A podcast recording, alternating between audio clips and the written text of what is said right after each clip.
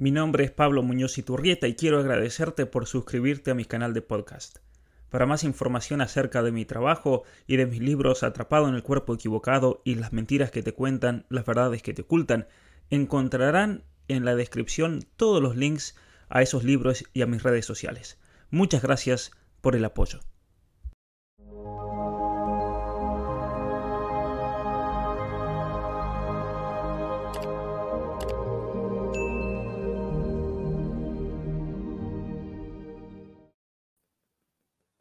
Muy buenas tardes a todos y bienvenidos a esta nueva programación en mi canal. Mi nombre es Pablo Muñoz Iturrieta y para todos aquellos que se están uniendo por primera vez quiero darles la bienvenida y gracias por acompañarnos. En esta transmisión de hoy voy a estar hablando con eh, Jordán Abud, un reconocido psicólogo argentino, ya lo voy a presentar en un momento y vamos a hablar acerca de la psicología realista. ¿Qué es esta escuela de psicología? Y que especialmente en una eh, situación actual en la cual tantas ideologías buscan imponerse y transformar las ciencias humanas, es importantísimo entonces aferrarse a, lo que significa verdaderamente ser ser humano, porque solamente una filosofía o una psicología fundamentada en la, en la realidad del ser humano como, como tal, una visión realista es la que nos va a ayudar a salir adelante en una situación así. Pero antes de comenzar, quiero agradecer a todos aquellos que se están uniendo al canal de YouTube. Muchos ya verán las distintas opciones que tienen para membresía. Quiero agradecerles especialmente a todos los que desde hace un tiempo ya se han unido. Como voy a mostrar aquí en, en pantalla, tienen distintas opciones, el nivel diamante, nivel oro, nivel plata, nivel bronce. Como ustedes saben, este canal no tiene absolutamente ningún fin de lucro todos los cursos y toda la formación que se ofrece es totalmente gratuita para que llegue a la mayor cantidad de gente posible, pero obviamente sin la ayuda de ustedes esto no sería posible. Así que a todos los que se están uniendo al canal, a todos aquellos que están colaborando de una manera u otra, muchísimas gracias y a lo largo de la transmisión vamos obviamente a, poder ver y aquellos que ya se han unido al canal van a ver algunos emojis y algunos usos particulares que pueden usar durante la transmisión y obviamente que va a ser compartido en pantalla. Entonces, vayamos directamente a nuestra conversación de hoy. Estoy aquí con el doctor Jordán Abud. Él es licenciado y doctor en filosofía por la Universidad del Salvador en Buenos Aires. Eh, tiene un doctorado en psicología especializado en los trastornos de la ansiedad. Así que muy buenas tardes, Jordán. Muchas gracias por estar presente aquí en esta transmisión de hoy. Hola Pablo, ¿cómo estás? Gracias por la invitación y antes que nada por las dudas, mi, licenciatura y doctorado es en psicología, no, en filosofía. Perdón, sí, sí, sí, me, di cuenta en ese momento, por eso después dije doctorado en psicología. para que no se nos enojen los filósofos con razón de que usurpe un título. Yo por, parte mía ningún problema, no te preocupes. Muy bien, muchas gracias para aquellos que, que no lo conozcan, él es argentino, radica en la ciudad de Paraná, donde eh, hace un trabajo magnífico con una escuela en la cual es, aparte de él de, de, psicólogo y, especializarse en la psicología clínica y en los trastornos de la ansiedad, que vamos a hablar un poquito acerca de eso, él también dirige una escuela desde hace más o menos 20 años, una escuela eh, realmente con un esfuerzo gigante que la comenzaron, vamos a hablar en, un momento acerca de eso para que nos cuente sobre el madero. Eh, pero antes de eso, vayamos al tema nuestro eh, Jordán, por favor, para que, para que nos expliques y especialmente para que la gente conozca y tenga esperanza. Y quiero introducirlo de esta manera. Hoy yo creo que hay dos problemas gigantescos en el mundo de la psicología. Por un lado, distintas ideologías que buscan transformar lo que significa el hombre, no partiendo del ser humano en cuanto tal, sino imponiéndole una ideología y, buscarlo, y buscar transformarlo. Entonces ahí tenemos todo un séquito de charlatanes que van a universidades totalmente ideologizadas y que supuestamente con un título de psicología eh, lo único que saben hacer es vender humo, vamos, vamos a decirlo así simplemente y directamente. Eh, y el otro problema es que, ese es el primer problema, ¿no? Las ideologías. El segundo problema, personas que necesariamente o necesitan realmente de ayuda por distintos trastornos de la ansiedad, por situaciones de la vida, por problemas que se encuentran eh, a lo largo de su vida, por cuestiones muchas veces de, inmadurez o de la situación que sea, trastornos, traumas de la propia vida, de, la condición humana, y van a un psicólogo y, y, no encuentran esa ayuda que necesitan. Al contrario, terminan hundiéndolos en un pozo mucho más grande del que se encontraban. Entonces, ante una situación así, Jordán, ¿por qué es importante o qué vendría a ser una psicología realista? Claro. Sí, parece, eh, esa pregunta que vos haces, Pablo, em, parece una, una, pregunta, si se quiere, sencilla como de arranque y en realidad eh, yo creo que tiene una, una, cierta profundidad mayor de la que en, general los que estudian psicología se imaginan, porque en, rigor la psicología realista, por decirlo en términos muy generales por ahora, eh, es aquella aquella psicología que no está dispuesta, o el psicólogo realista es aquel psicólogo que no está dispuesto a encolumnarse o a encorsetarse en, las, en ese manojo de ideas que eh, vienen siempre de mano de las ideologías. Es decir, eh, el psicólogo realista es el que está dispuesto a ser dócil, aunque parezca, insisto, algo muy general, pero a ser dócil a lo que le diga la verdad y a aquellos que son los mejores testigos, y no encolumnarse ni esconderse detrás de, eh, por más beneficios este, intramundanos que traiga, el estar eh, identificado en lo que se llama en, psicología no para poca confusión de corrientes o escuelas. Lo, digo esto porque en general eh, a mí me viven preguntando de qué escuela soy. Y yo deliberadamente digo, yo soy psicólogo realista.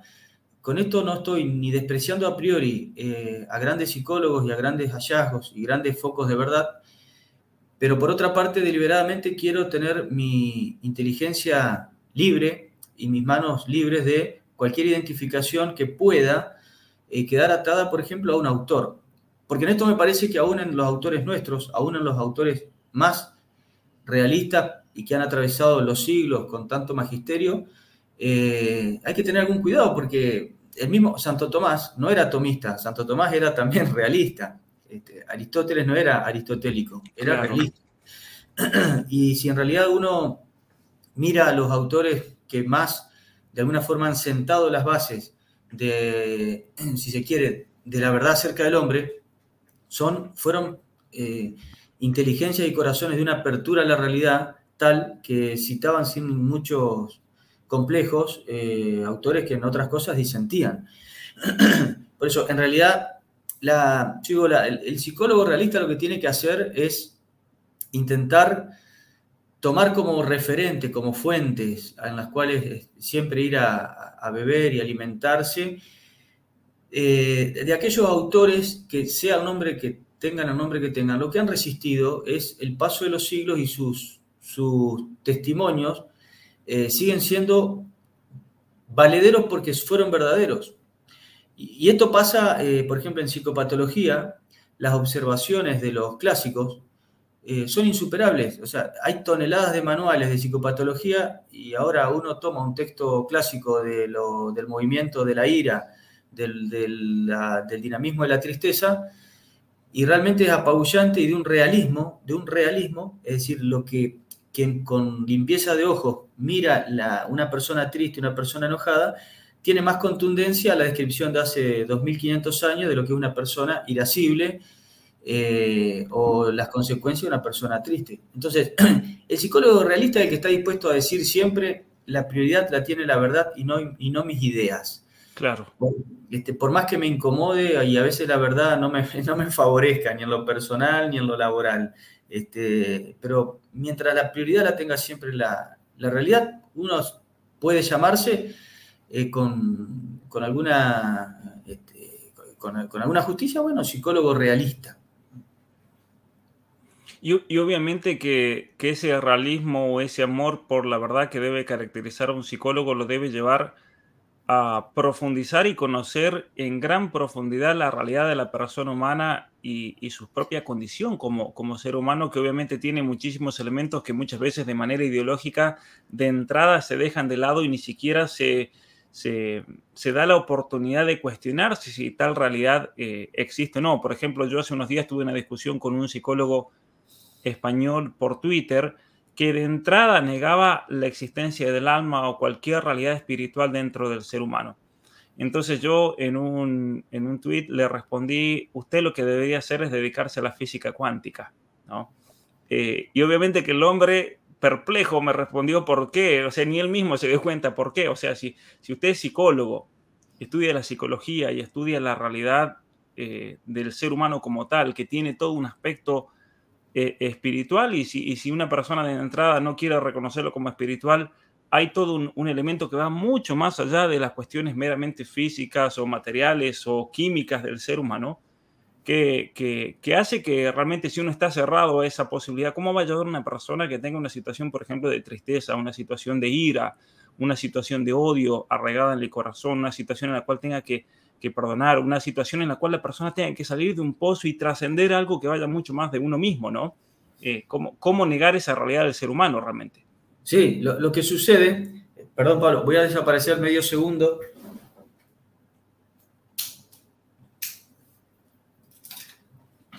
Ahí está, perdón que estaba con batería baja y... No hay problema. Eh, en lo que vos decís, yo creo que hay dos, o tres cuestiones muy... Eh, que, están en la raíz de, esta descripción que vos has hecho. La primera es que eh, cuando uno habla de psicología hoy, sin darse cuenta, presupone con alguna ingenuidad histórica y, científica de que la fundación de la psicología tiene 150 años, 100 o con, generosidad 200. Bueno, ¿qué sucede ahí?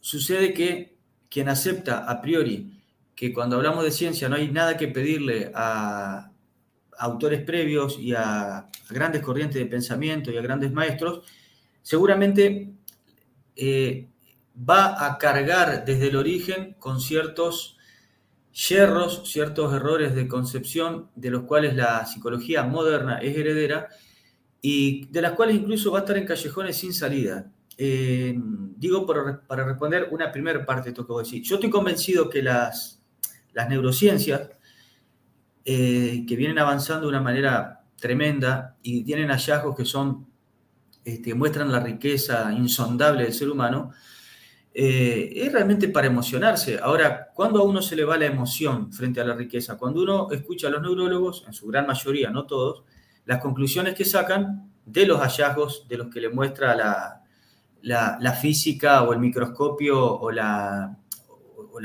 química, por más que sea en su nivel más, eh, más meticuloso y, sutil. ¿Pero por qué? Y por esto que vos decías recién, porque en realidad eh, un neurólogo por más que sea de primer orden mundial, jamás escuchó hablar del ilemorfismo o de la unidad sustancial de cuerpo y alma. Entonces, lógico, como dice más de uno, eh, no, yo cómo voy a creer en el alma si yo nunca la vi en el microscopio.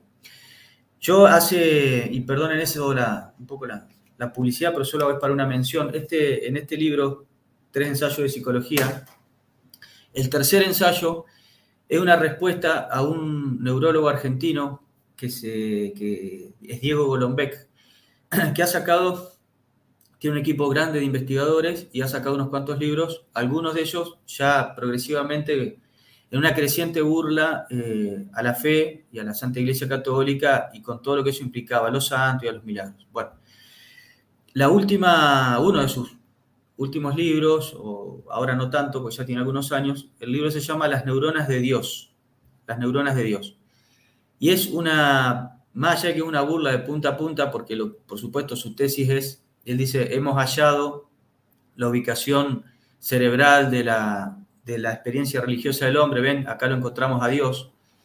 Eh, más allá de eso, que es un craso materialismo de, de una torpeza, el libro tiene errores no solo filosóficos y psicológicos, sino hasta históricos que me ayudaron a descubrir algunos amigos historiadores. Pero lo que quiero decir es, es una lástima que las neurociencias que tanto tienen para aportar a una ciencia completa, a una verdad más completa acerca del hombre, se vean entorpecidos eh, con una estructura, una cabeza, una como visión eh, materialista. Yo al, al, ensayo le puse mm, deliberadamente, o sea, el libro de él se llama Las neuronas de Dios. Mi ensayo se llama Las neuronas de Diego, porque, mm, digamos, lo que intento demostrar, aunque él lamentablemente nunca me lo contestó, es que el problema no lo tiene Dios, el problema lo tiene él.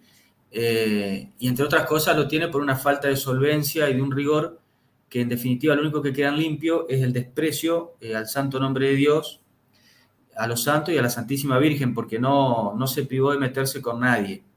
Eh, pero bueno, insisto, contra la, la, miopía de las ideologías no hay nada que hacer. Digamos, cuando la actitud no es de docilidad frente a lo que nos dicen las cosas. Ahora, si me permitís, Pablo, una cuestión más sobre esto que vos acabas de decir. Porque un desafío muy especial que tenemos los psicólogos clínicos hoy, eh, yo, no tengo dudas de que la psicoterapia como tal tiene un objeto propio. El objeto propio, que en líneas generales es la psicopatología, bueno, pasa indudablemente por cuadros eh, de, ese orden, digamos, emocional, de los sentidos internos, de la memoria, y no tengo duda que abunda depresión, trastorno de ansiedad, fobia, adicciones y demás. El gran tema y el gran desafío para los psicólogos hoy es que el paciente que va al consultorio, lógicamente que no es una entelequia abstracta o no es una fobia social caminando. Y ahí es donde ese mismo paciente que tiene dilemas morales, tiene una, salud a lo mejor que requiere seguimiento médico o seguimiento psiquiátrico, nunca lo tuvo, eh, tiene una situación familiar, tiene, es heredero de una crisis cultural. Entonces, cuando yo a veces hago un planteo fuertemente, si se quiere, psicopatológico en la psicoterapia, a veces se malentiende de que, de que uno se quiere desentender del ámbito espiritual del hombre. Y muy lejos de eso, porque uno encuentra en el consultorio el drama humano en sus más hondas raíces, lo que sí sucede es que el hombre entero, cuando va al consultorio, por supuesto que está atravesado no solo de grandes aflicciones y grandes angustias, sino que es cierto, indudablemente tiene grandes dilemas morales. Y ahí donde la prudencia del psicólogo realista requiere que sea un gran, un gran distinguidor, diría yo. Sea, sabiendo que el hombre que está ahí está entero, pero que requiere en algunos casos sugerencia de una confesión, en otros casos un médico clínico, en otros casos una internación y en otros casos una palabra justa del psicólogo. Eh, aunque el hombre sea uno. Este, por eso que la distinción es una operación intelectual, digamos, que la realidad sigue siendo una, pero uno intelectualmente intenta distinguir lo que está unido en la realidad, distinguirlo conceptualmente. Ahora, acabas de decir anotar algo que me parece interesantísimo, porque yo creo y en eso coinciden muchos psicólogos de renombre en la actualidad aquí en el, ámbito angloparlante, de que la gran mayoría de los problemas psicológicos eh, o la gran mayoría de los problemas personales de personas que acuden a un psicólogo, vamos a plantearlo de esa manera, son problemas en general que son principalmente problemas morales más que psicológicos. El aspecto psicológico en muchos de los casos, sin negar que existen los problemas psicológicos, obviamente, y, vamos a hablar un poquito después de la ansiedad y distintos trastornos, pero muchos de los problemas actuales por los cuales una persona va al psicólogo es porque la persona tiene un problema o se ha metido en un problema y es en relación a una cuestión moral. Entonces, cuando nos encontramos ante psicólogos que ya de entrada tienen una visión relativista ¿no? de la moral, tienen una visión ideologizada del ser humano, una visión ideologizada de la libertad, de la liberación, del, empoderamiento personal, ¿no es cierto?, de hacer cosas sin ningún límite y, y, que inmediatamente, por ejemplo, yo me he encontrado con psicólogos que ante un problema de ansiedad, un problema de drogadicción, un problema de alcoholismo en una persona, que es obviamente consecuencia de su desorden sexual, por ejemplo, de su vida, de su vida personal, en vez de, esa persona guiarlo hacia un camino moral, hacia el orden, hacia el orden y el control personal de sí mismo, lo empujan en ese precipicio diciéndole que la causa de sus problemas no es ese actuar, vamos a llamarlo de nuestro punto de vista desordenado, sino que la causa de esos problemas es el perjuicio de esa sociedad que lo condena, por ejemplo. ¿no? Entonces, entonces, ¿cómo, ¿cómo realmente podemos compaginar? Porque decías que hay que distinguir, ¿no es cierto?, entre el juicio clínico, la cuestión psicológica, la cuestión moral. Pero ciertamente que en un psicólogo a mí me parece que la cuestión moral, como tiene que ver con las costumbres, con la conducta, es realmente fundamental y es la clave o el punto de partida para discernir si esa persona va a ser un buen psicólogo o un, mal psicólogo, ¿no es cierto? No sé, no sé qué te parece esa apreciación. Sí, Mirá, sí, es, verdad, Pablo, o sea, es, un tema realmente riquísimo y muy actual. Eh, y yo te doy la razón, eh, pero necesito complementarlo. Te doy la razón totalmente porque sin dudas que, yo digo, no solo el paciente va y muchas veces está con un dilema y lo que está faltando y lo que hay es un gran vacío moral. Y en eso es así y no hay duda y en realidad, ¿quién, digamos, no, no, podríamos oponernos, al contrario, decir, el mundo, este mundo en gran parte está angustiado, está vacío eh, por falta de Dios. Eh, no hay dudas que hay eh, patologías que son favorecidas por una falta de consistencia y de, ideales. y no solo eso, me animaría a decir más incluso, de que cuando a veces el, paciente va a consultar a un psicólogo, en el fondo de su corazón lo que a veces está esperando no es un frío, una devolución técnica sacada del DSM5 ni una indicación terapéutica, sino un consuelo moral e incluso alguna indicación que no la ha encontrado en otro lado. Eso no tengo dudas. No tengo dudas y en eso los psicólogos católicos tenemos mucho para hacer porque debemos trabajar subsidiariamente con la vocación, si se quiere, evangelizadora. Eh, y, a veces el paciente está bien, viene al ámbito del psicólogo, pero viene a esperar algo de eso. Yo lo, que sucede es que, por un lado, siempre, eh, lo, que trato de, de, recordar, porque me parece importante, es que eso sucede por la crisis cultural, la crisis espiritual que pasamos, y por esto que decíamos, de que el hombre es uno, y sin duda que una vida donde lo, espiritual, donde eh, la, inteligencia y la voluntad están heridas y en algún momento eso resiente la unidad total del hombre. Eso no hay duda. Ahora, fíjate qué interesante, y podríamos dar otro ejemplo, pero yo digo, ese es un grupo de, sufrientes, ese es un grupo de pacientes, de padecientes. Ahora, hay otros grupos donde en realidad no les cabe la misma regla, al menos empírica, y a los cuales uno eh, debe preguntarse cómo se, les, los ayuda de la psicoterapia. Y justamente te presento el grupo, no, digamos el contrario para no presentar de forma maniquea la, la población, pero yo digo, la gente buena, la gente de buena voluntad, la gente que en el mundo eh, quiere ser fiel aunque le cueste ser fiel a la, a la, verdad, a lo que aprendió, a lo que descubrió. La gente que quiere ser coherente en su familia, en su trabajo, en su, y que ve que el mundo va para otro lado y que entonces eh, en el trabajo no, no, no, no, tiene cabida, de que el mundo en general lo desprecia, lo desprecia sociológicamente hablando, de que, de que el ideal evangélico exige grandes sacrificios, que a veces incluso sacrificios hasta que uno eh, estamos, no, no somos santos y esa búsqueda a veces nos genera desazón, desaliento, tristeza. Yo digo, el padecimiento psicológico de la gente buena, de aquella que a lo mejor va al consultorio y no, no va porque necesariamente hay una causa moral que sostiene un mal patológico, sino a veces al revés. Por querer hacer las cosas bien está pagando los platos rotos en su propia vida. Algunos de esos platos son de orden afectivo. Eh, porque a veces uno tiene pacientes que dicen, bueno, eh, me han marginado de todos lados por ejemplo. Me han marginado de todos lados. No me invitan a, cenar, en el trabajo se burlan. Bueno, por supuesto que la gracia todo lo puede y la gracia nos sostiene. Pero lógicamente que a, nivel natural, a nivel natural, eh, eso puede generar legítimamente una cierta tristeza de la que hay que saber recuperarse y armarse.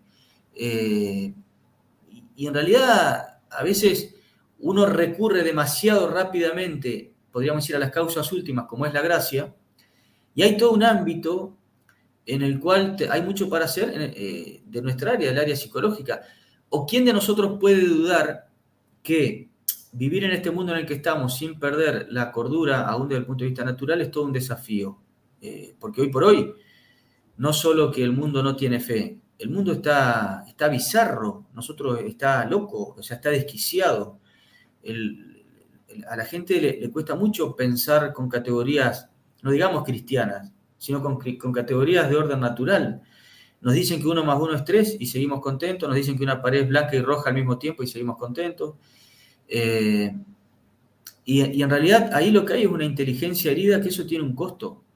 Y yo digo, si el ámbito psicoterapéutico es en muchos casos para contener una fobia, una ansiedad, una depresión de un mundo que, también daña aún a, a, las personas de bien, pero que sufren eso. Salvo que alguien, y ahí donde yo he tenido, este, bueno, eh, creo que amistosas discusiones con psicólogos católicos, salvo que alguien diga, no, porque con la fe, si uno tiene fe no tendría por qué ni entristecerse, ni tener fobia, ni tener ansiedad. Y yo lo comparto muy parcialmente a eso. Porque es como decir que si yo tengo fe no tengo por qué engriparme, ni por qué tener problemas de hígado.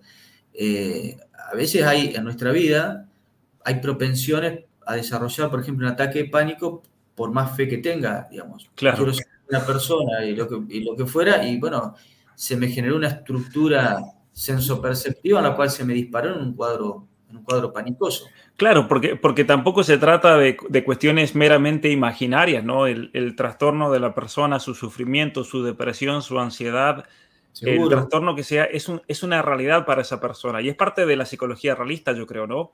Eh, y obviamente que no hay que caer en el, el, extremo de lo que podríamos llamar el psicologismo, pero tampoco podemos caer en el otro extremo, como por ejemplo, también hace, hace unos días con, con una persona que simplemente decía, teniendo el conocimiento de que Cristo resucitó, como fue la, la Pascua, ¿no? Hace, hace unos días, teniendo el conocimiento de que Cristo resucitó, ya eso es suficiente para que un cristiano no sufra ni depresión, ni trastornos, ni... Eh, no, tiene, no, tiene, absolutamente nada que ver una cosa ni con correcto. la otra. Porque, eh, o por ejemplo, esa, esa falsa creencia en muchos cristianos, lamentablemente, de que, de que mm, hace poco un, yo, yo hice un posteo sobre una cuestión de psicología no fue sobre este vivo que voy a tener, pero otro que tuve hace, hace tiempo, y alguien puso con, con, simplemente imponer las manos y, y, declarar liberada a esa persona, se le va todo, no, no, no pasa nada. Usted puede, ciertamente que Dios puede intervenir y hacer algo, pero, pero, pero, pero así como en el Evangelio nosotros podemos ver que cuando Jesucristo eh, eh, curaba, habían dos tipos de enfermedades, una enfermedad con causas naturales y habían algunas que eran causadas por algún tipo de infestación, podemos llamar diabólica o lo que sea, pero, pero tratar de redu reducir todo a una especie de infestación diabólica, eso también es otro extremo que no ayuda en absolutamente nada a una persona que está sufriendo, ¿no? Sin duda, porque, eh, por decirlo de alguna manera, Ahí se cortó, parece la... Era, la... yo no sé, pero de las causas segundas. Perdón, se, se, se cortó, se, cortó un momento justo lo que estabas diciendo. Ah, no, que digo, yo no, no, si bien no, no soy teólogo, pero me animaría a decir que Dios es respetuoso de las causas segundas o del orden natural, entre otras cosas por el sencillo motivo de que Él es el creador, el Señor y la causa última de todo cuanto existe. Entonces, Dios no interviene, pero esto no es un invento mío porque quiero eh, de alguna manera distinguir el ámbito, eh, ámbitos y esto es justamente clásico, forma parte de la tradición del pensamiento grecolatino y cristiano principalmente, de, digamos, Dios ha puesto a rodar la naturaleza y la naturaleza ha sido originariamente, es buena y las cosas están pensadas por Dios, están sostenidas por Dios. Obviamente que el, el, el pecado original ha herido y ha desordenado la naturaleza y lo peor de todo es el desorden del pecado también se ha desordenado la, naturaleza, pero la naturaleza en principio tiene sus reglas propias, de las cuales Dios no interviene las 24 horas permanentemente con una gracia, una intervención sobrenatural, como vos decías. Es decir, porque si no, en lugar del psicólogo, entonces lo que habría que hacer es que desaparezcan los psicólogos, generemos un ámbito de imposición de manos, eh, o solamente de, de, vida sacramental, con todo lo importante que eso es, pero eh, es un descuido de estas causas segundas, que insisto, no solo cuando lo digo, no solo pienso en el orden de la psicoterapia, sino que incluso legítimamente podemos hacer un paralelismo con el orden de la medicina, porque yo estoy convencido que la psicología clínica en muchas cosas debe rescatar un orden similar al de, eh, el de la medicina. Es decir, viene un paciente que dice que está deprimido. Yo si quiero ser un psicólogo serio, lo menos que puedo hacer es tener un riguroso, una rigurosa evaluación de los signos, de los síntomas, eh, tener bibliografía actualizada, ser muy consciente que lo más probable que si una depresión bien diagnosticada requiere medicación, por ahí pasan los años increíblemente, eh, psicólogos incluso dicen, no, puede ser que esta depresión haya requerido, haya sido para tanto, que haya requerido medicación, que no es que haya sido para tanto, la tristeza, no dicho por nosotros, justamente desde los clásicos para acá, la tristeza como pasión es un movimiento que afecta, digamos, un movimiento de orden sensible que afecta, que tiene una, una transmutación orgánica, decían, un correlato orgánico, un correlato físico. Es lógico que la tristeza, la alegría, la ira, el deseo, el temor, eh, y, ahí yo hoy, hacía mención a esto de las neurociencias y demás, hay cosas que son impresionantes, que son maravillosas, pero hay que recibirlas con una, una antropología realista. Ahora, hace unos 20 años, poco más, se descubrió que hay otro lugar en el organismo que tiene los mismos componentes que el cerebro en cuanto a algunos neurotransmisores. Y es nada menos que el intestino. A tal punto que si alguien busca el segundo cerebro, googlea, por decirlo en un término espantoso para mí, que soy bastante crítico de las nuevas tecnologías, eh, pero eh, si alguien busca segundo cerebro, eh, va a encontrar al, al, sistema digestivo, a los intestinos. Claro. De manera que resulta o, casualidad para el que había hecho una psicología demasiado racionalista o dualista, de que lo que se creía que era una cuestión muchas veces este, casi meramente intelectual o, racional o cognitiva, no, parece que hay cosas que las captamos en la realidad con nuestros intestinos, no con nuestra. O sea, que hay una captación empática de la realidad que nuestro intestino la lee antes que nuestro cerebro. Una humillación para nuestro racionalismo. Claro. Este, y es muy interesante. Lo que pasa es que hay que entender la, antropología en términos realistas y eso no debería llamarnos la atención. Este, con una estructura ilemórfica de qué significa, digamos, el alma y el cuerpo que está hecho para el alma y qué es el alma en sus operaciones y en, estos distintos grados de ser. Lógicamente que el intestino no es lo mismo que el cerebro en, en jerarquía, y lógicamente que el cerebro tampoco es sinónimo de inteligencia, lo cual aún en psicología hay siempre una gran confusión. Los neurólogos están convencidos que, que, el cerebro es la inteligencia. Ahora, tomando un manual elemental de psicología realista, por supuesto que de ninguna manera se puede identificar el cerebro este, con, la, con, la, inteligencia o con la mente incluso. Así, mira, justo que eh, estás hablando sobre, sobre este tema, alguien ahí preguntaba acerca de, voy a poner primero la, pregunta, o un comentario de una persona, una persona que desea terminar la carrera trunca de psicología para ir contra las nuevas ideologías destructoras de la familia y las patologías sociales, es decir, contracorriente. Esto es, un, es una intención muy buena de muchos jóvenes, de muchas personas en este caso que quiere volver a estudiar psicología, de muchas personas que fueron a la universidad a estudiar psicología. Yo solo sé porque me contactan cantidad de estudiantes o egresados de psicología diciendo fui a la universidad y, estaba tan ideologizada que, me siento con las manos vacías, que, que, realmente uno quiere ir contra la corriente, pero se da cuenta que si quiere lograr algo así, debe formarse por su propia cuenta, ¿no? Debe formarse por su propia cuenta. Entonces, eh, ya de paso lo, lo comento ahora, eh, aquí nuestro, nuestro amigo eh, Jordán, él es el presidente de la Asociación Argentina de Psicología Realista. Aquí en esta, yo voy a poner el link, está en la descripción, pero lo voy a poner también en un comentario. Aquí dentro de esta, de esta página web de la asociación van a encontrar una cantidad enorme de, material bibliográfico. Tiene una sección que se llama biblioteca y tienen artículos y libros, por ejemplo, eh, de grandes autores, tanto como Abelardo Pitot, Mario Caponeto, Juan José Sanguinetti, es un gran filósofo, filósofo él de España, los otros dos son de Argentina, y otros autores, publicaciones, yo creo que son básicas, eh, de base para, para, para un para un psicólogo también tienen un programa de introducción a la psicología. Esto me parece interesantísimo porque uno siguiendo estas lecturas puede hacer una buena formación, ¿no es cierto?, psicológica. Pero más allá de eso, ¿qué nos podrías comentar acerca de, esta asociación y el trabajo, Jordán, que vienen haciendo desde hace tanto tiempo, eh, en tu caso, con tantos otros profesionales eh, de la Argentina? Sí, como bien dijiste, la Asociación Argentina de psicología realista es, bueno, eh, es un intento, como, como dijeron recién en el posteo, de, ir contra corriente, de, agruparnos profesionales y estudiantes en torno a la realidad del hombre. Lo digo genéricamente porque si bien la mayoría somos psicólogos, pero también hay muchos estudiantes de psicología, psicopedagogía, hay sacerdotes, eh, hay psiquiatras, hay médicos.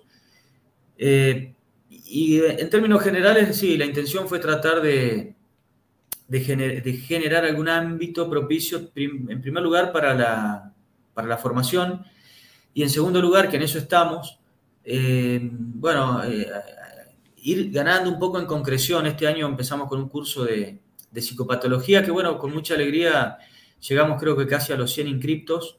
Eh, arrancamos el viernes pasado con una, las dos primeras clases son introductorias, después con patologías este, concretas, depresión, ansiedad, trastornos este, psicóticos, bueno, hay hasta octubre, hasta noviembre, creo que hasta, octubre. Eh, la, idea es nuclear, nuclear eh, profesionales y estudiantes que de alguna forma tengan, eh, quieran formarse a la luz de la, justamente, de la filosofía pererna, de la filosofía realista. Hay muchos autores, a veces, recién vos decías, y, es cierto, efectivamente que hay que hacer prácticamente una carrera paralela. Yo Lamento si en eso se desaniman más que nada los jóvenes y dicen, bueno, tras que me tapan de material y de cosas que tengo que leer que no comparto, encima ahora me dicen que tengo que leer eh, textos paralelos. Bueno, sí, lamentablemente, en, las carreras lo que sucede eh, es esto. Hace, hace poco lo, conversaba con tres estudiantes que están empezando psicología. y esto no es casualidad. Lo que se van a encontrar, me animo a decir en casi todo el mundo, es que las materias más importantes, las más exigentes, lo que todo el mundo quiere venerar, son las materias más ideologizadas, pero encima paradójicamente las más clínicas, es decir, las que más requieren actualización, con lo cual lo que se aprenda en un año es probable que en dos o tres años merezca una revisión, porque son hipótesis o, cuestiones vinculadas a eh, cómo atender a un paciente o cuestiones vinculadas a psicopatología. Pero resulta que, así como pasó con el psicoanálisis o sigue pasando, esas materias son prácticamente una deidad y el profesor eh, merece toda la veneración y un asentimiento dogmático.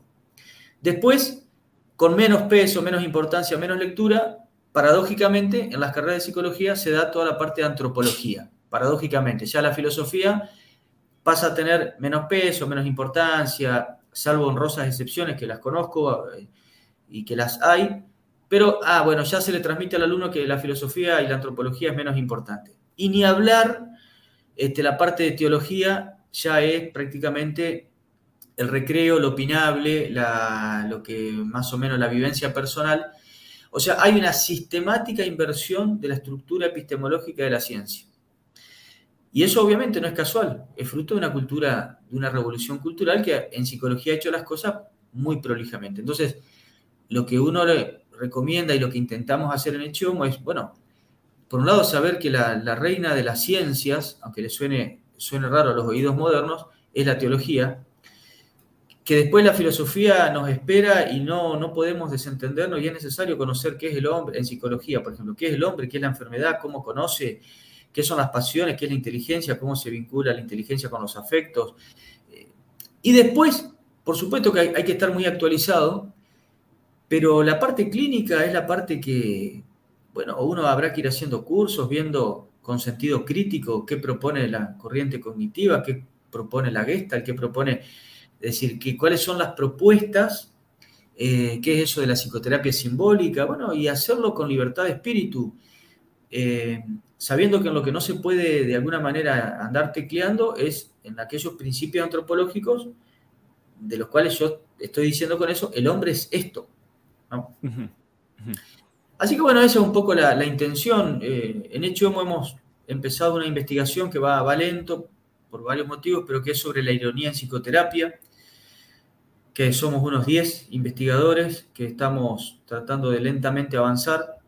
Eh, con eso lo que vamos a tratar de hacer es, eh, bueno, resaltar la importancia del valor de la palabra en psicoterapia y en este caso de esta palabra particular que es la palabra hecha ironía. Bueno, entonces, aprovechar esa investigación, cuestiones de fondo, y después tratar de darle forma a cómo debería ser la ironía en psicoterapia para que sea eh, curativa.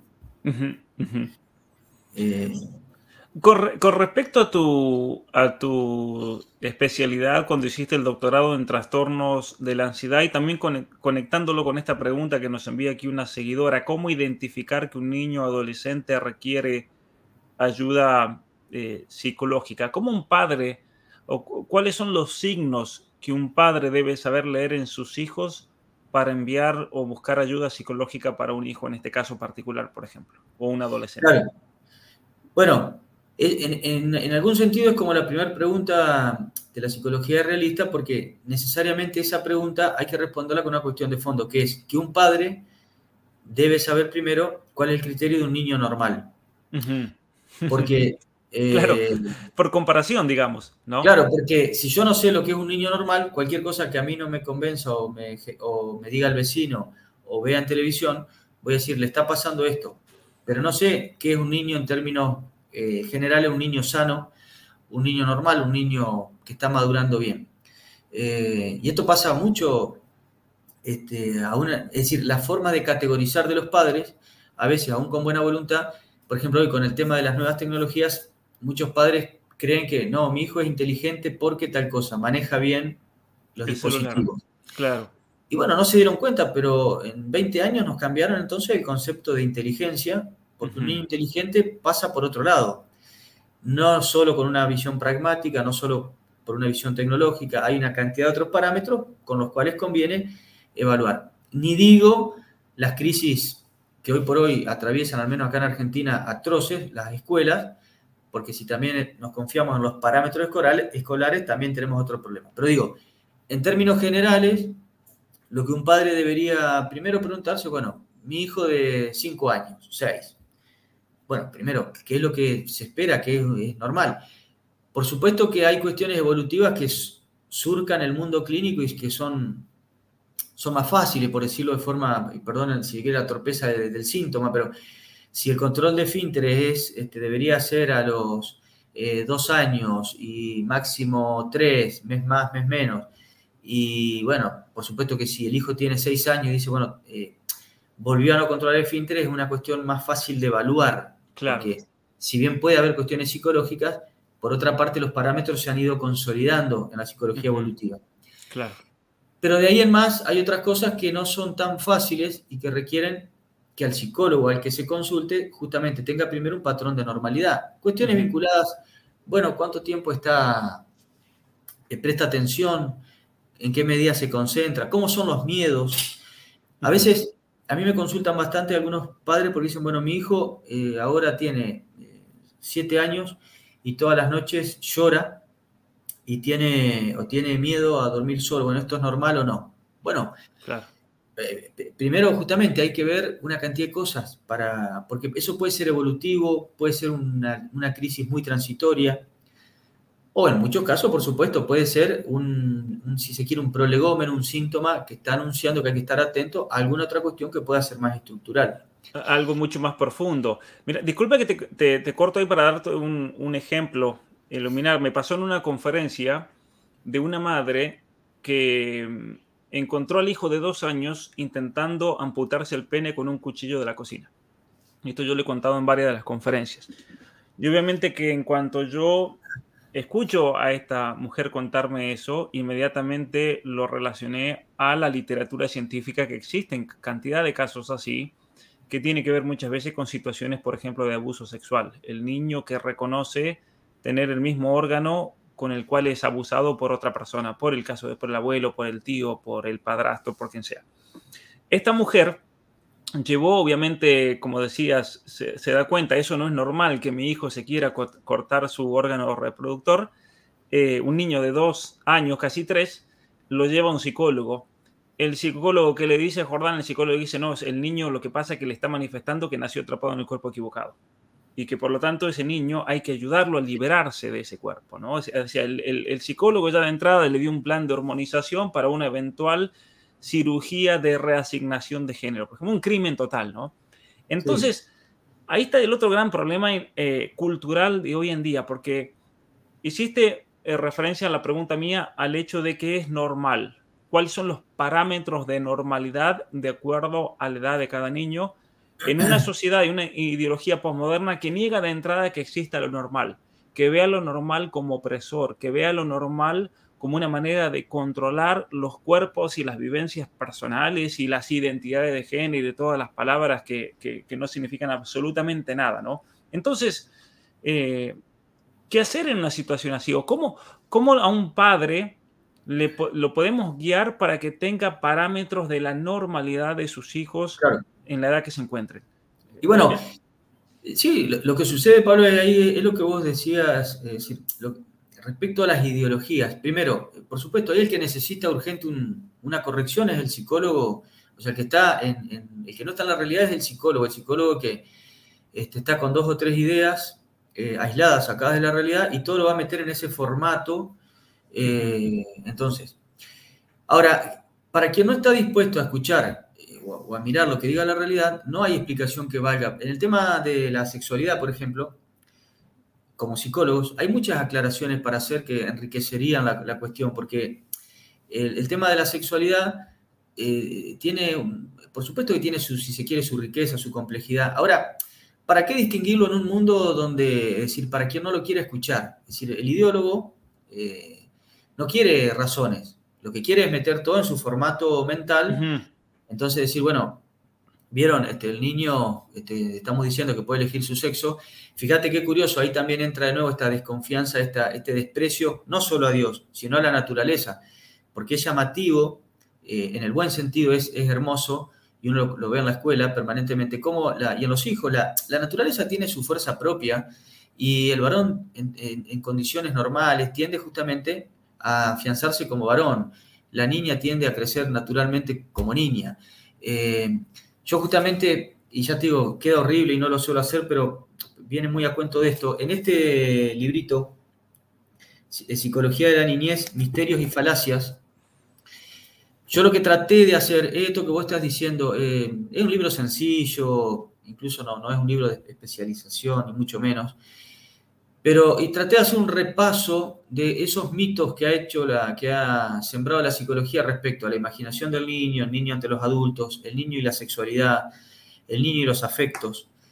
Porque vuelvo a esta expresión de, un chateo recién, bueno, ir contracorriente. No, lo que hay que hacer es animarse a decir que el rey está desnudo. Eh, y en general, para decir que el rey está desnudo, no hace falta leer 25 libros ni estar actualizados, sino que hace falta tener honestidad intelectual y pedirle a Dios la gracia de la valentía. Eh, en las cuestiones de sexualidad o educación sexual, es llamativo, digamos, todo lo que se ha hecho para destruir la, niñez y la juventud. Y en realidad, a, mí en particular, el principal argumento, más allá de los argumentos doctrinarios, es entrar eh, a diario al jardín a la salita de 3, de 4, de 5. Dan ganas de justamente de ir este, a, a, manejarse de otra forma con los promotores de, todas estas leyes. Porque no, no es que uno tenga que decir, no, en esta distinción, esta investigación nos llevó a una mala conclusión. Hace falta entrar y mirar los ojos llenos de entusiasmo, de inocencia, de sentido común, de, de sana fantasía, para decir en qué momento, dónde están los chicos acá pidiendo, reclamando que se les hable de sexo y, con todo esta, este mundo de, genitalizado. Y no, lo veo, no lo veo en la realidad, o sea, no lo veo entrando a...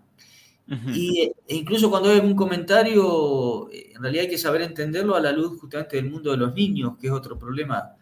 Eh, el adulto cree que el niño, y más problema es cuando encima el adulto es degenerado. Cree, que el niño tiene la cabeza del adulto. Primer error metodológico, porque los niños imaginan, piensan y sienten de otra manera. Pero si encima ese adulto que está, eh, que piensa eso, encima es degenerado y encima está encargado de hacer leyes, sonamos. Porque lo es decir, el niño que existe, el niño real, no es el niño de las normativas que están circulando en el mundo. No es el niño real. Eh, y por eso volvemos a esto también del hombre de bien, que es el que sufre en el mundo y al que también hay que tratar de contener y, ayudar. Y, porque el hombre de bien, el que, el, que tiene una familia, el que tiene hijos, el que educa, el que tiene sentido común, prende la televisión o lee las normativas y dice, no, este, lo que pasa es que está atrapado en un cuerpo equivocado. Dice, ¿y esto dónde? ¿En qué momento apareció esto? Si, ¿Qué es lo que suele pasar? Pasa que, bueno, los tiempos que corren se han ensañado especialmente contra la sexualidad y, con todo lo que eso significa. Eh, pero en realidad es el fruto de toda ideología, de, cualquier ámbito. Cuando uno abre los ojos y dice, yo no veo lo que me están diciendo. Eh, bueno, entonces me queda o animarme a, ir en contra de la corriente, o bueno, a echar la cabeza y, sumarme. Ya que mencionabas ese libro, ¿nos puedes, Jordán, hablar eh, brevemente de, los libros que has publicado? Porque a mí me parece que son importantísimos, son un intento, ¿no es cierto?, de ayudar y colaborar con la formación de, las personas. Mencionabas uno sobre los tres ensayos, el primero que mencionaste. Sí, muy brevemente, después si a alguien le, le interesara o quisiera escribirme. Este de tres ensayos es, el primero es sobre el valor de la palabra en psicoterapia, que es una redición. O sea, ¿qué es la palabra y por qué la palabra puede curar?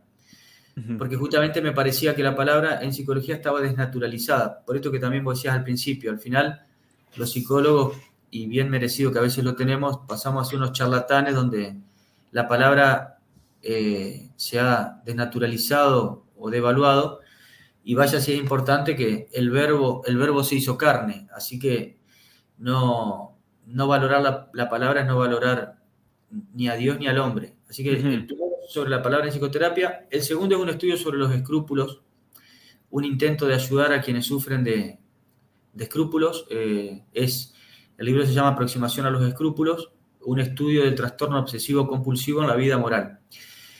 Y el tercero, este de las neuronas de Diego. Eh, Después este que les mostré, Psicología de la Niñez. Después uno que fue antes de la pandemia, para que, digamos, fue, nadie diga que después copié algo ya, pero educación real en un mundo virtual, desafío, desafío técnico o dilema moral. Bueno, digamos, tomando un poco la expresión de Benedicto de que las nuevas tecnologías generan una mutación antropológica, eh, yo estoy convencido que eh, que las nuevas tecnologías de hecho nos, nos han mutado y que hay ciertos criterios que hay que tener muy en claro que no es solamente, como se dice, no es ni bueno ni malo, hay que saber cómo se usa. Es bastante más complejo. Claro. El tema. Eh, y después, eh, el último fue este, que es un libro sobre la discapacidad. Yo trabajé 22 años en discapacidad. Se llama Nosotros los discapacitados, una aproximación clínica, antropológica y ética a la discapacidad. Este, y uno en particular que me interesaría mucho que conozcan porque quienes estudian les puede hacer un gran bien, justamente porque no lo escribió principalmente mi querido maestro Mario Caponeto. Eh, con su guía, bueno, nos sumamos. ¿Qué es la psicología? ¿Qué es la psicología? Acerca del estatuto epistemológico de la psicología. es, un eh, libro más que recomendado especialmente para estudiantes y profesionales de la de la psicología, porque en ese libro van a encontrar una fuente de formación que muy difícilmente, lamentablemente, en la mayoría de las universidades del mundo no la van a encontrar. Lamentablemente, no son contadas con los dedos tal vez las buenas facultades de psicología en, todo el continente, desde Canadá hacia la Argentina y Chile, ¿no? Sí, sí, sí, sin duda. Sí, y aparte rescato en particular la figura eh, magisterial de, del querido Mario, Mario Caponeto, o sea, este libro lo, con su guía, bueno, nos sumamos con Ernesto Alonso, que es otro amigo, eh, pero en realidad tiene toda su, un poco es de los últimos libros, si bien Mario ha escrito eh, dos más, que justamente le editamos en el Colegio El Madero, que también se los recomiendo a quienes quieran, porque son dos libros ya más grandes, pero uno es Santo Tomás de Aquino, Aproximación a su Pensamiento, este lo, lo editamos con la editorial del colegio, es un libro de Mario precioso, y el año pasado, y esto también los psicólogos tenemos, eh, si bien es para los médicos, un libro de antropología médica. Eh, estos dos son de Mario, el, segundo está escrito con la colaboración de, otra doctora, María Cristina Mazzoni. Pero bueno, son, eh, a veces cuando los estudiantes o los psicólogos jóvenes dicen, bueno, pero que no tenemos mucho que, no sabemos qué leer, yo le digo, en ese sentido quédense tranquilos. gracias a Dios, tenemos como herencia una tradición insondable. Eh, ni que hablar de, psicólogos, de gente que se ha dedicado a la antropología, a la psicología, incluso en Argentina, como recién nombraste, a Belardo Pitot, eh, Velasco, Suárez, Velasco Suárez y Abelardo Pitot son dos referentes, a veces desconocidos, que han hecho aportes muy, aparte muy concretos a la psicología, muy concretos. Hay libros como El alma y su cuerpo de Abelardo Pitot que son todo un plan de, estudio. Si Dios quiere, justamente con Eche Homo vamos a reeditar con la autorización de, bueno, de la reciente fallecida esposa de Abelardo Pitot, que nos había autorizado a, a reeditar algunos libros y en la medida que se pueda hacer algunas notas actualizando algunos comentarios de él, porque ese libro ya tiene más de 20 años, pero bueno, El alma y su cuerpo es un libro que un estudiante de psicología realista no, no, puede desconocer, es un libro de valor. Para, para todos los que están preguntando, no se preocupen que absolutamente todos los libros que acaba de mencionar Jordán, yo voy a hacer la lista y le voy a poner en la descripción y en un comentario, e incluso en los casos en los que se encuentren disponibles voy a poner el link para el que quiera comprar y así, así formarse eh, en estos ámbitos tan importantes. Hablabas acerca de la tecnología en ese libro que sacaste justo antes de la cuarentenas que hubo a nivel mundial y donde yo creo que las cuarentenas te dieron la razón, ¿no es cierto?, el peligro de la tecnología y especialmente para la transformación de la educación. ¿Qué consejos de tu propia experiencia y de tus estudios le darías a un padre con respecto a esa pregunta si conviene o no conviene darle un celular o un iPad a un niño? Así directo lo voy a preguntar. Sí, es una pregunta, la, la trato de responder directa, pero sabiendo que el, el primer padre que no cumple soy yo con mis hijas. Es decir, que en esto la respuesta que dé es frente a un tsunami. Es como decir, hacemos una barricada frente al mar que se nos viene. Eh, yo lo que creo que hay que hacer es que los hijos se vinculen eh, en lo necesario con las nuevas tecnologías, porque en ese sentido yo lo traté de plantear al principio del libro, eh, no se puede tener una reacción total y en plano, porque si no tampoco vayamos a los cajeros automáticos, no miremos más televisión, o sea, no, no manejemos nada. Y sin duda que el problema de fondo no pasa por ahí. Lo que yo creo que el problema de fondo pasa, y ahí donde cada padre tendrá que ver, yo creo que hay una creciente virtualidad en, la, en el modo de conocer y en el modo de vivir, que, del que hay que eh, abrevar, volver nuevamente, lo más que se pueda, a la podríamos decir, al realismo, insisto, en el, modo de vivir y en el modo de conocer. Es decir, nuestra vida entera no puede ser un permanente eh, como si, eh, digamos, hay cosas que sin ninguna duda que, que son necesarias. Nosotros no podríamos habernos visto nunca, estamos a miles de kilómetros para poder tener... Pero, pero hay otras cosas que en general lo que ha hecho la virtualidad es reemplazar innecesariamente eh, la realidad y, nuestra cabeza se está metamorfoseando según las reglas que están de base de las nuevas tecnologías, empezando por el imperio de la cantidad. Entonces, en ese sentido es muy delicado porque eh, las nuevas tecnologías en general son una gran procesador de información que no tiene límite, indudablemente, por ahora no lo tiene. Entonces, no hay duda que hay cosas que ayudan, pero otra es, si el Google reemplaza la estudiosidad, si la, mi opinión en materia doctrinaria es, reemplazada por la tendencia y lo que yo, de lo, de lo que vea, de, quienes tienen más seguidores o menos seguidores. Si en realidad eh, lo que yo hago virtualmente me va quitando el contacto que debería tener con algunas cuestiones vinculadas a la vida real, eh, bueno, me parece que... Pues yo lo que diría a los padres es, vean, volvamos a la fuente de lo que nuestros maestros nos previnieron acerca de la tecnolatría. Y van a encontrar, empezando por el padre Julio Membiel, van a encontrar algunos comentarios que son llamativos, la vigencia que tiene, siendo que lo escribió hace 50, 60 años. Eh, y volvamos a eso primero. Y ahí se van a dar cuenta que solo como padre vamos a tener criterios, no para decir que usen o no usen, o, hacer cuestiones, sino primero para decir, ah, en mi corazón de padre y en mi cabeza de padre como formador, yo tenía una cabeza más tecnolátrica de lo que creía. O sea, con criterios que estaban. Este, y que, bueno, fue esto de la inteligencia artificial, pero podría haber sido otra cosa. Y ahora esto sí nos pasó por encima este, y no hay dudas, no hay dudas. Yo no tengo dudas que la revolución tecnológica viene de la mano de la revolución cultural. no, no tengo dudas. Obviamente, sí. y no tengo duda de que la revolución tecnológica lo que ha hecho es reavivar las heridas más profundas del hombre moderno, que ya venían de antes, como es la superficialidad, o bueno, justamente, o la, la, cuestión de la cuantolatría. Eh, pero bueno, digo, no es tan fácil eh, o plantear una cuestión justamente de receta. Lo que sí digo es, eh, revisemos como papá qué es lo que nos enseñaron nuestros maestros respecto a la tecnolatría y vamos a encontrar en algunos casos una llamativa actualidad. Y, es interesante esa correlación que haces con la cultura, porque obviamente que no se pueden desentender el momento cultural actual y el momento tecnológico actual y cómo estas tecnologías, el peligro, ¿no es cierto?, de la digitalización de la vida, eh, los peligros que se siguen en cuanto a la potencialización de los males del hombre contemporáneo. Pensemos, por ejemplo, hoy en día, dentro de, estudios psicológicos en los Estados Unidos y en Canadá, se está hablando de una epidemia del narcisismo, por ejemplo.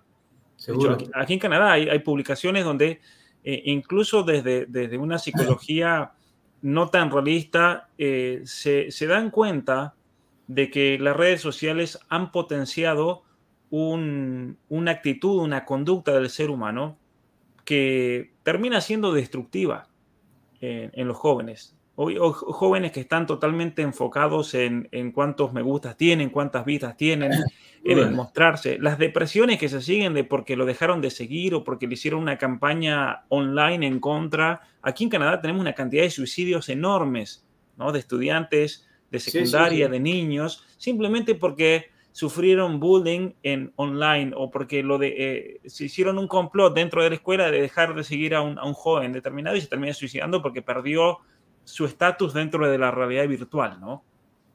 Sí, sí, sin duda.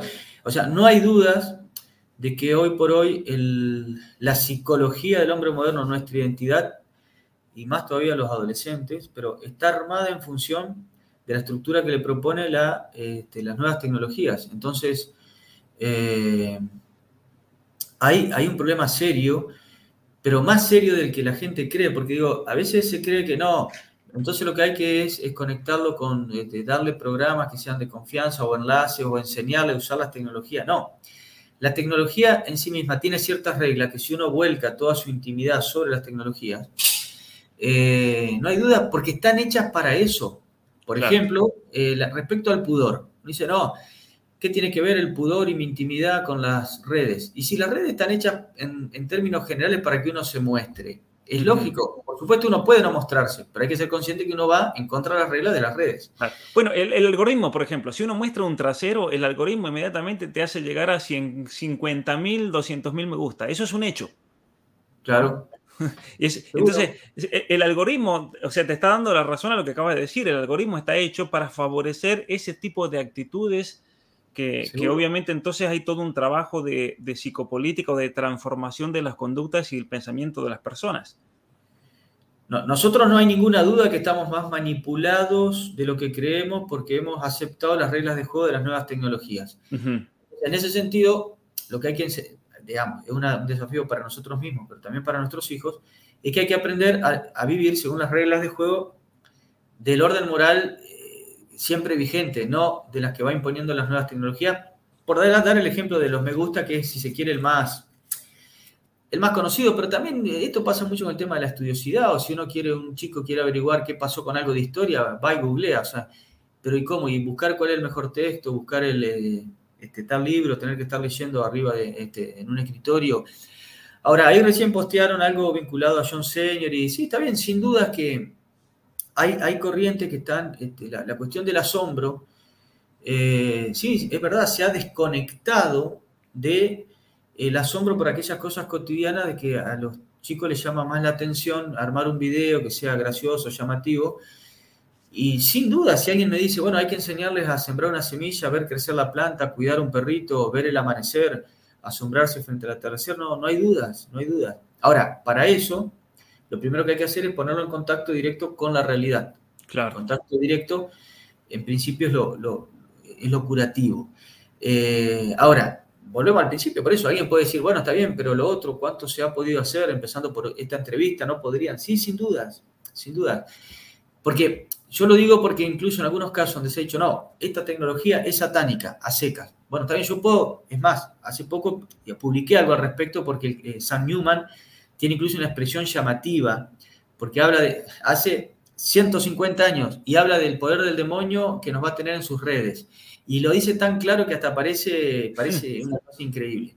Eh, yo lo cité en un artículo de ahora del, del año pasado. Pero digo, también hay que ser cuidadoso porque si uno dice, no, seamos coherentes, entonces eh, las nuevas tecnologías son el demonio mismo, hay que, bueno, perfecto, pero las nuevas tecnologías no son solo esta notebook y las redes.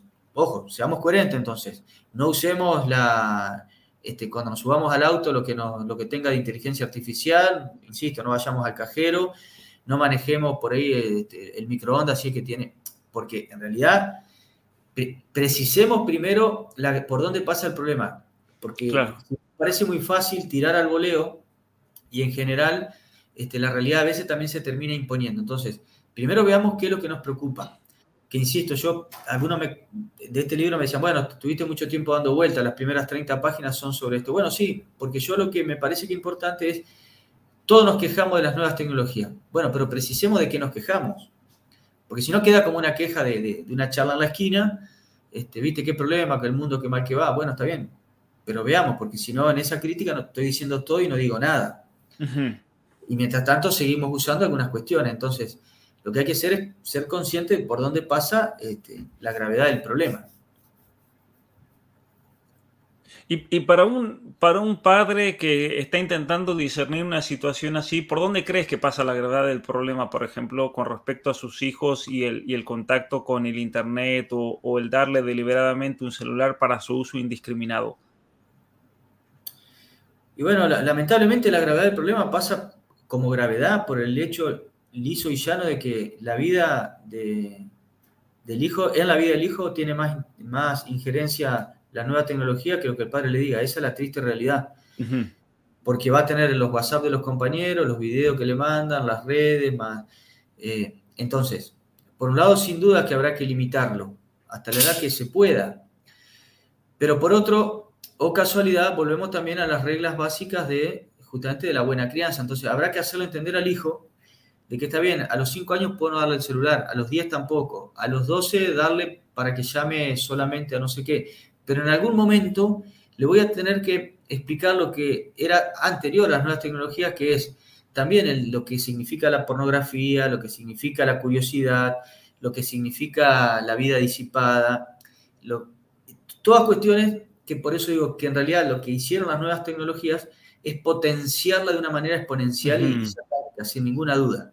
Claro, o sea que los peligros clásicos que un padre se encontraba en la crianza de sus hijos hoy en día no solamente que, se han potenciado, se han aumentado a un nivel increíble con nuevos problemas, pero totalmente potenciados también por la privacidad ficticia que ofrecen, ¿no es cierto?, las, el acceso a toda esa, esa información. Em, ejemplos concretos, cantidad de padres que a mí me contactan porque sus hijos, incluso hablamos de niños de 10, de 11, de 12 años que son adictos a la pornografía, por ejemplo. Eso es, una realidad lamentable, la cantidad, y de la cual tenemos que hablar más y trabajar mucho más, me parece. La cantidad de, de casos que conozco de hijos que han terminado totalmente ideologizados, incluso en cuestiones de género, de transición, en cuestiones de aborto, de eutanasia, simplemente porque han recibido su formación o su deformación por parte de mensajes en TikTok y en las redes sociales y que obviamente que con su poca capacidad intelectual a esa edad no han podido contrarrestar esas falacias y argumentos sentimentalistas y de falsa compasión que se les presentaban. Entonces los padres se sorprenden que cómo puede ser que nosotros vamos a la iglesia y mi hija salió abortista. Bueno, porque a su hija no se le educó la iglesia, ni no se le educaron ustedes, se le educó la, la, influencer en las redes sociales a la cual ustedes le abrieron la puerta sin ningún tipo de discreción, ¿no es cierto? Entonces yo creo que son cosas importantes para, para tener en cuenta eh, que alguien hacía la pregunta también. Eh, pero Jordán, sí, adelante.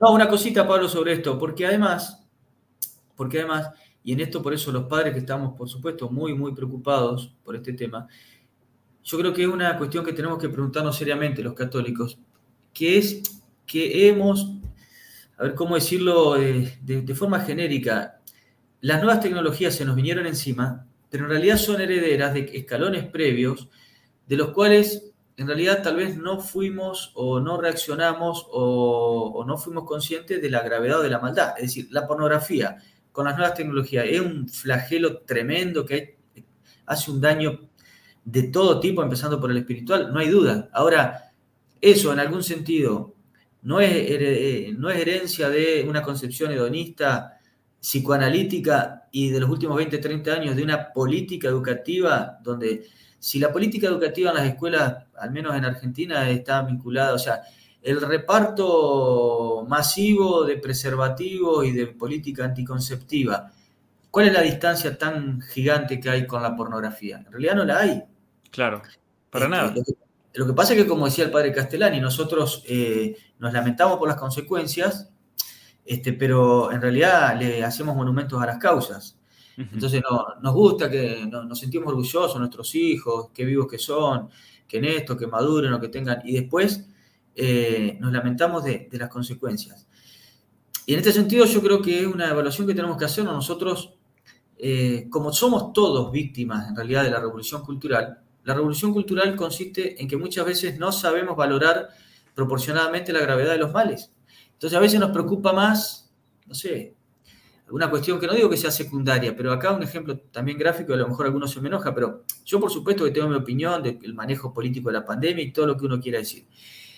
Y, y, el barbijo también me ha hecho enojar. Ahora, uno no puede reaccionar con más bronca o con más énfasis por el barbijo que tuvo de más a lo que se viene haciendo con el laicismo y la educación sexual en las escuelas.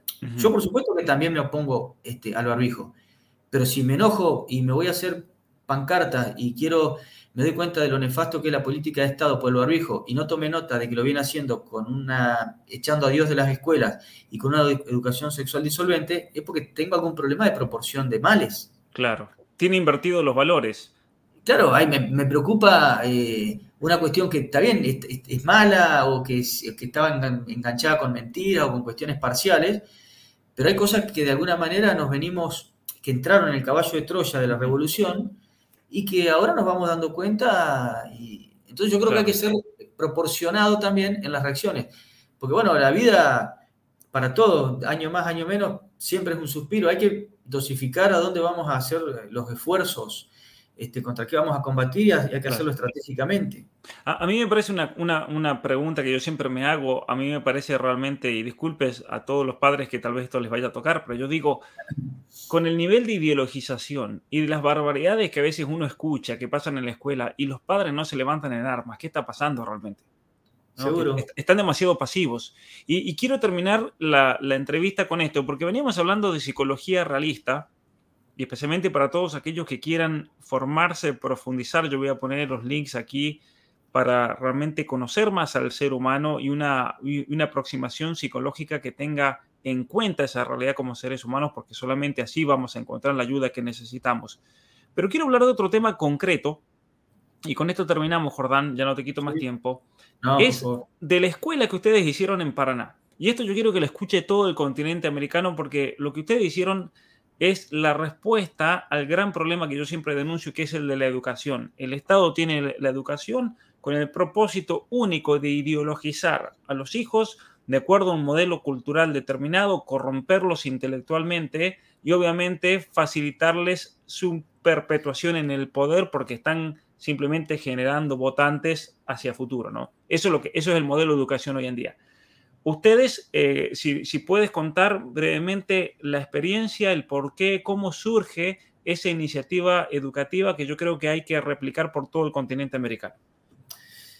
Eh, bueno, sí, te, agradezco que te, agradezco el reconocimiento, Pablo. Eh, lo que sí no, no puedo, más allá que me da un poco de justamente de, pudor, pero en realidad la, escuela, y lo digo sin, sin, sin brotes de misticismo, eh, la, sostiene la divina providencia de una forma paternal y maternal, porque estamos bajo el amparo de Nuestra Señora de Fátima, y en estos 23 años eh, nos ha cuidado porque tenemos una fragilidad institucional que quien nos quiera tumbar en cualquier aspecto, digamos, económico, edilicio, este, administrativo, normativo, nos tumbaría. O sea, en ese sentido, como decía, ojalá todos lo escuchen, pero sepan de que debe ser, Dios quiera, debe ser una obra buena, pero más no por nosotros, sino porque Dios la, la viene cuidando con, predilección.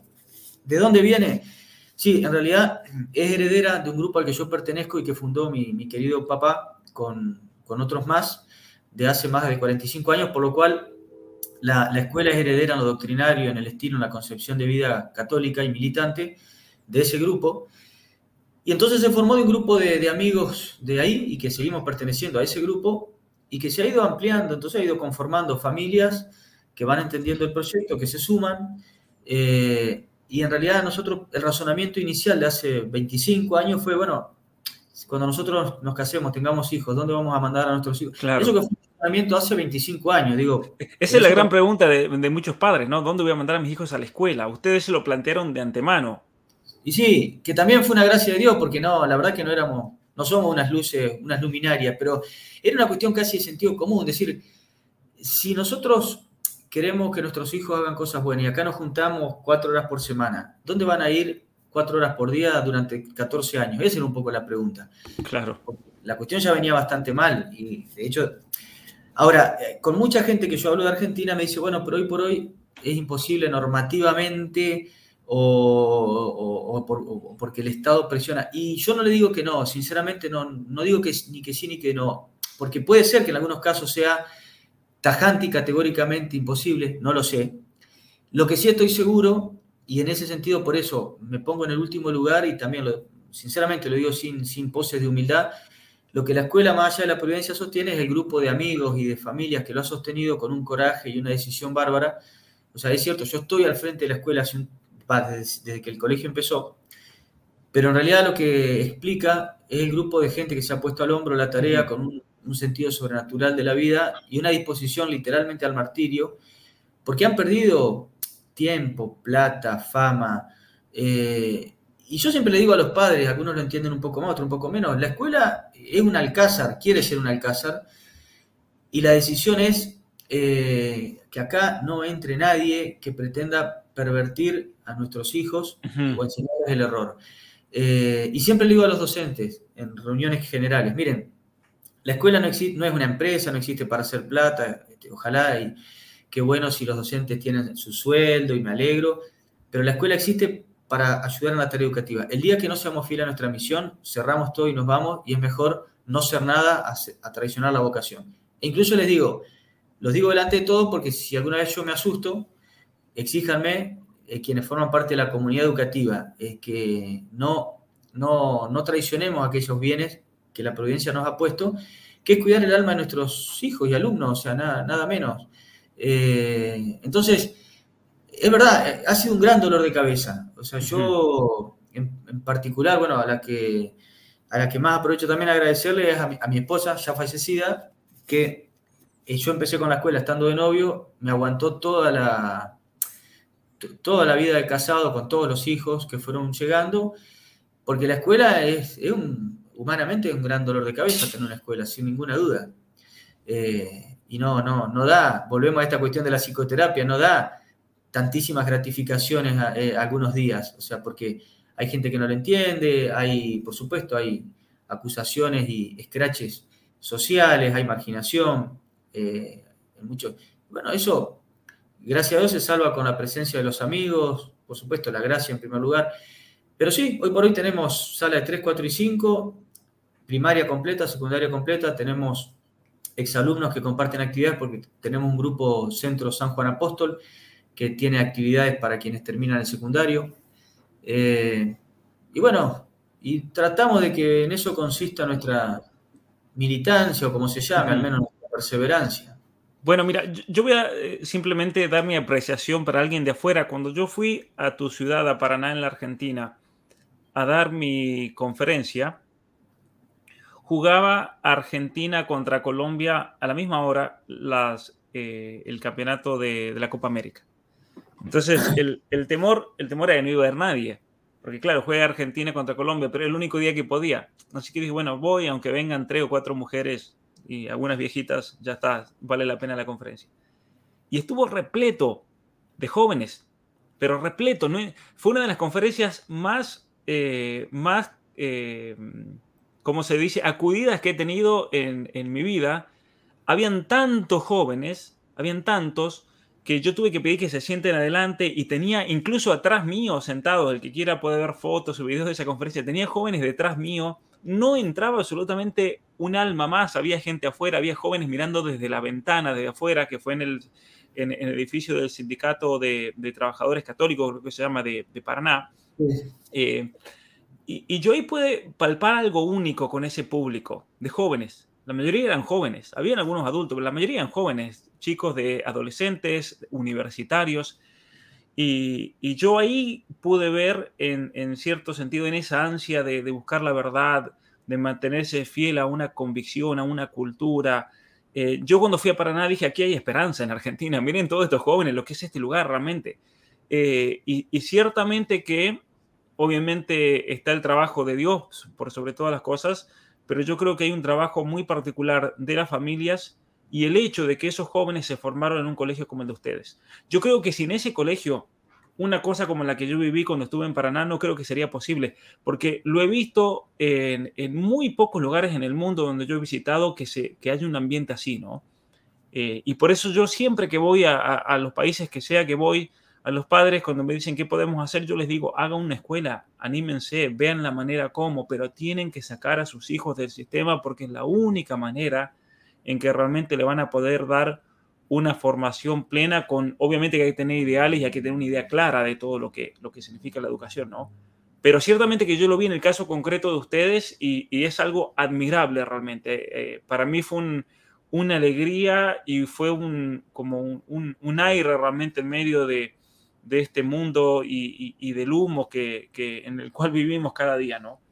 Sí, yo, te, te, agradezco, Pablo, eso, bueno, y esa experiencia que, que hayas tenido que transmitir. De hecho, por supuesto, no, no todas las, las familias, o sea, de Paraná tiene, desde ya también tiene otro grupo de gente amiga eh, y tiene jóvenes y familias amigas. No, lógicamente no todos pasan por el colegio o por el madero, pero, pero también es cierto lo, que vos decís, yo me sumo a esa sugerencia con vos. Eh, nosotros tenemos que rescatar, así como hay que salvar a toda costa aunque nos lleve todo el esfuerzo de nuestra vida a la, familia, eh, hay, que, hay que volver sobre los cuerpos intermedios de orden natural. Y si, hay uno que es el más paradigmático, es la, eh, eh, la, escuela. Porque uno podría decir, es, cierto, hay otros también, desde ya uno puede decir los clubes, sin duda, también en el colegio nosotros estamos tratando de darle fuerza a la actividad deportiva por la tarde, no hay duda. Eh, hay eh, grupos de, formación de queridos amigos de, este, de, Paraná, de Santa Fe, y también, pero la escuela es un ámbito que hasta el punto de vista material uno lo, evalúa y dice, bueno, a veces uno tiene que trabajar muchas horas y en las épocas activas uno ve al hijo cuando, al mediodía un rato, a la noche, y en la escuela, y en la escuela está cuatro o cinco horas, escuchando a la maestra, al directivo, compartiendo actividades, leyendo material, desde los tres años aparte. Eh, y son, son muchos años, son horas muy delicadas, son días...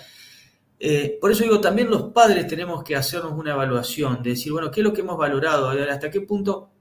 A veces hablamos con mucha facilidad del enemigo como algo de afuera y nosotros, digamos, también el mundo se nos mete en nuestra alma. y es un riesgo, y también es un riesgo creer que no, que estamos exentos y que nosotros miramos desde afuera eh, y que estamos luchando en un lugar medio, en un pedestal. Y, claro. y bueno, pero sin duda que hay que hacer escuelas y hay que ganar cuerpos intermedios y la gente de bien se tiene que, unir y, unir fuerzas. Y bueno, y yo creo que la escuela es un, esfuerzo que, vale la pena. Así es, Jordán. Bueno, yo quería terminar con ese testimonio porque me parece muy importante, muy bueno y para que otra gente se dé cuenta de que es posible, simplemente hay que tener un espíritu de sacrificio y de entrega enorme, gigante pero el día que ustedes vean los frutos de eso, cuando lo vean en sus hijos, no se van a arrepentir porque es la mejor inversión de su tiempo y de su conocimiento, de su talento que podrían haber hecho, me parece, en, esta vida. Así que, Jordán, nuevamente, muchísimas gracias por habernos acompañado, por habernos iluminado, haber compartido tu experiencia, tu conocimiento y obviamente que esta es una primera conversación de muchos otros temas que quiero profundizar de cuestiones que han surgido a lo largo de esta conversación. No, muchas gracias a vos, Pablo. Muchas gracias en serio por la invitación. Para mí es un, honor, un gusto eh, y por supuesto que estoy a, total, a total disposición. Muchas, gracias. Sí, y a todos los que han estado escuchando, gracias enormes. Apoyan también a Jordán. Si ustedes son de la zona de, Paraná, por favor, eh, realmente no desaprovechen el hecho de que tengan un colegio así, que padres en México y en tantos otros países darían lo que sea por tener una oportunidad así, además tan accesible y también voy a poner los links y los nombres de todos los libros que mencionamos durante esta conferencia para todos aquellos que quieran formarse, quieran profundizar más en, todo este tema relacionado a la psicología, la psicología realista, el criterio de normalidad en un niño, un adolescente, para también así ser eh, los mejores padres que, puedan ser. Muchas gracias, Jordán, muchas gracias a todos y hasta la próxima. Muchas gracias. Muchas gracias por haber visto este video y haber visitado mi canal. Si no estás suscrito, te invito a hacerlo en este momento y a compartir este video. Si quieres más información acerca de mi trabajo, te invito a ir a la descripción donde encontrarás los links para todas mis redes sociales, mis libros y mi página web. Muchas gracias.